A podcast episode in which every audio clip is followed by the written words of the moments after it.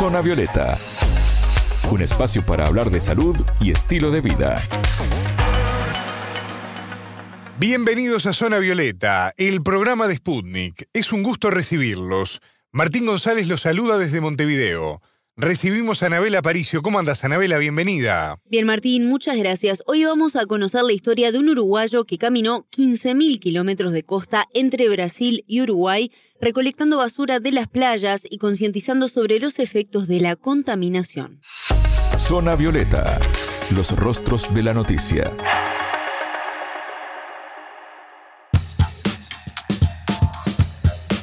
437 playas, 4 toneladas de basura recolectadas en 500 días. Estos datos que estoy dando fue lo que hizo Matías Ferreira, un joven uruguayo que un día decidió cambiar su vida y dedicarse a la causa ambiental. Y hoy nos va a contar su historia Anabela Aparicio. Así es, pues Matías terminó su caminata en los primeros días de junio del 2022 y redobló la apuesta. Comenzó la vuelta del departamento de Colonia, Uruguay, hasta la ciudad de Curitiba, en Brasil. ¿Por qué lo hace y cómo comenzó este viaje? Así lo relató a Zona Violeta. Esa historia ahí comenzó hace unos cinco años atrás cuando pasé por un accidente de moto. Tuve unos 30 días en coma aquí en Uruguay mismo, Cerro Largo. Y eso me llevó a querer cambiar de vida, ¿no? Y ahí me dirigí hacia Brasil, de mochila, caminando. Llegué a Brasil donde me instalé en una playa donde empecé a encontrar muchos animales muertos, mucha basura, y me fue preocupando toda esa, esa causa del plástico y la muerte de los animales, ¿no? Ahí mudé a otra ciudad, en esa otra ciudad comencé a trabajar en un restaurante en la, playa, en la playa nudista, y ahí intenté incentivar a esas personas a cambiar las actitudes, tipo que cenicero de bambú, portacopo, portabazo, mini basurero hecho de botella plástica, y fui limpiando la playa y fui yendo, concientizando a las personas. Y llegó esa, esa pandemia ahí que, como sabemos, sabemos que todo el mundo le dificultó un poco las cosas. Y compré una máscara de gas con la idea de querer salir caminando por las playas limpiando. Ahí me vine de, desde Bañero Camboriú hasta Colonia Sacramento, todo caminando limpiando las playas. Saqué dos toneladas de basura en esa primera caminada. En total fueron 15.000 kilómetros porque yo salí aquí, como te dije, llegué a Bañero Camboriú y de ahí tomé iniciativa de hacer otra caminada que iba a ser dar la vuelta a América Latina limpiando las playas. Solo que se fue complicando en el camino, no aparecieron los patrocinadores, no apareció apoyo y no pude seguir. Según datos de Naciones Unidas, cada minuto se arroja a los océanos el equivalente a un camión colmado de basura plástica. Qué dato este, ¿no? Esto equivale a unos 12 millones de toneladas de residuos y me imagino la cantidad de cosas que habrá encontrado en todos estos kilómetros recorridos, ¿no? Sí, la verdad que con estos datos da para reflexionar al respecto, sin dudas. Y bueno, Matías en su cuenta de Instagram, que es a está en portugués, podemos ver fotos de elementos como latas de la década del 80 empaques antiguos y mucho plástico. Imagínate si hay eh, todavía elementos de la década del 80 y del 60 que aparecen en las costas uruguayas, la duración que tienen estos elementos en el ambiente.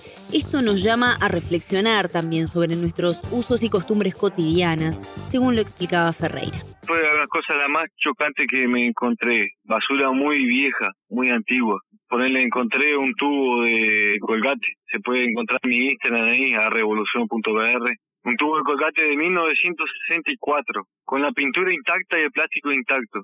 Entonces da para calcular todo el daño que hemos hecho en nuestra tierra, ¿no? Y tendremos que repensar nuestras actitudes. Con todo eso que yo fui encontrando, ¿no? Y fui mostrando para el público, porque hay personas que fueron viendo eso. Lata de, lata de 1982, cosas muy viejas. Y lo que más se encuentra en la playa son botellas, botellas de plástico. Eso es por demás, ¿eh? Y encontré muchos delfines envueltos en red de pesca, encontré pingüinos, Aquí, cuando llegué aquí en Uruguay, en Punta Colorada, encontré un pingüino envuelto en tanza, que lo recuperamos con nuestro amigo de la SOS Fauna Marina, Richard, y tuvimos un trabajo de, curado para él, y después lo liberamos, entonces fue un trabajo lindo. Y lindo a veces da esa atención a esos animales. Uno se siente, se siente parte de la naturaleza, se siente vivo. Es muy, muy gratificante. Hemos visto muchas imágenes de animales atrapados en bolsas de nylon, en redes o que consumieron plástico de manera accidental. ¿Llegó a ver este tipo de situaciones? Sí, Martín. Primero, para tener una idea de la magnitud de esta problemática, Cada año mueren 100.000 especies marinas como consecuencia de la afectación que ocasionan los plásticos, ya sea por fertilidad, por la actividad hormonal, la metabólica o la neurológica, según datos de Naciones Unidas. Y Ferreira compartió parte de su experiencia ayudando a animales afectados que encontró durante su recorrido. Fue tipo un choque de realidad, ¿no? Es algo, una realidad que no, no la vemos, no la vivimos, hasta no, hasta no sentirlo en nuestra propia, propia sangre, en nuestra propia piel. Yo tuve que ver muchos animales muertos, tuve que rescatar animales, curarlos, y todo por causa del plástico. Entonces eso ahí me llevó a estar cada vez más preocupado por el medio ambiente y por el bienestar de nuestra naturaleza, ¿no? Después de recolectada la basura de las costas, ¿qué hacía con estos residuos, Anabela? Bueno, Martín, aclaremos que él salió a hacer esta caminata con una mochila y una carpa para dormir, no muchos más implementos, por lo tanto no iba equipado con grandes estructuras para depositarlas ni iba en un vehículo. Por lo tanto, el reciclaje y la venta de estos residuos también lo ayudó a sustentarse económicamente. La basura yo a veces la selecciono, la separo y la descarto lo que no sirve en los basureros y lo otro va a reciclaje que voy haciendo una plata para poder sobrevivir. Últimamente no estoy pudiendo hacer eso porque no en todos lados hay centro de reciclaje y el reciclaje como sabemos es muy caro, entonces es muy complicado encontrar lugares que te, te compren esa basura sacada de la playa. Para mí todas las playas fueron de fácil yo cruzaba por arriba del río, arriba de piedra, hacía costón de piedra caminando siempre por la costa, nunca me salí de la playa. Y ese día ahí, ahí fue, fue una experiencia muy linda, una experiencia de vida muy linda, ¿no? Aprender a sobrevivir sin tener nada, aprender a se, se como decimos los, brasileños, ya se virá. Entonces fue, al comienzo fue un poco complicado, después se sumaron varias marcas, fueron apoyándome, y así mismo las personas, sin conocerme, me abren la puerta de su casa, a veces me reciben. Muy gratificante sentir ese apoyo de la, de la población. Parte de su viaje implicó también denunciar diferentes situaciones irregulares en algunas localidades, lo que pusieron en riesgo su seguridad y su vida. Uno de los casos más graves le ocurrió al exponer la contaminación en el Riacho Reginaldo, un río en el Salgadiño de Maceió, Brasil. Siempre fui bien recibido en muchos lugares. Y tal, en algunos lugares donde no fui bien recibido por hacer denuncias ambientales, yo soy un militante ambiental me gusta hablar cuando las cosas están erradas y yo trato de buscar los errores para poder solucionarlos. Eh, yo en Alagoas, en el estado de Brasil, hay un río que está hace 30 años tirando basura para dentro del mar. O sea, es un río que trae basura de los basureros y constantemente larga esa basura para dentro del mar.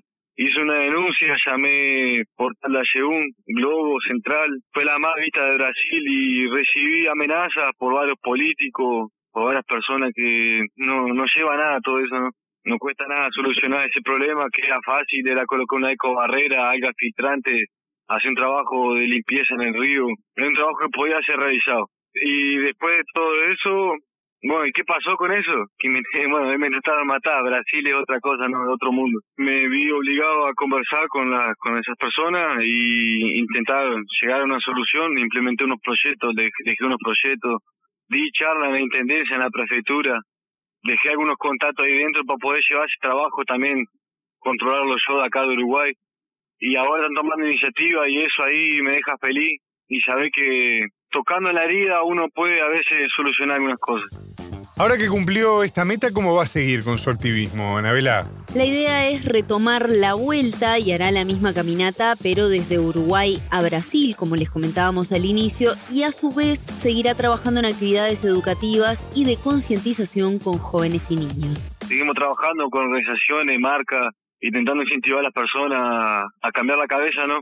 A tener esa reevolución de ideas, reevolución de conciencia, una manera de repensar. Por eso que toda esa caminada que hago, la idea es llevar a las personas a repensar las actitudes delante de la basura, delante de la naturaleza. Esa falsa evolución del ser humano, a mí, a mí parecer esa falsa evolución del ser humano, tecnología, se perder la cabeza en otras cosas en vez de estar conectado con la naturaleza. Eso nos fue dejando un poco de lado de lo que realmente somos. Entonces, re-evolucionar para ese lado, para ese lado de la naturaleza, sentir conectado con la naturaleza, bien, en un bienestar con la naturaleza, creo yo que es algo importante para poder recuperar nuestra comunidad, nuestra, nuestra, nuestra tierra, ¿no? Próximamente estaré presentando un libro donde voy a traer una mascota ambiental para tratar de educar a las nuevas generaciones, hacer un libro de educación ambiental. Escuchábamos a Matías Ferreira, activista ambiental uruguayo que recorrió 15.000 kilómetros de costa entre Brasil y Uruguay, recolectando basura de las playas y concientizando a las personas sobre las consecuencias de la contaminación. Muchas gracias, Anabela. Hasta la próxima. Zona Violeta, desde Montevideo,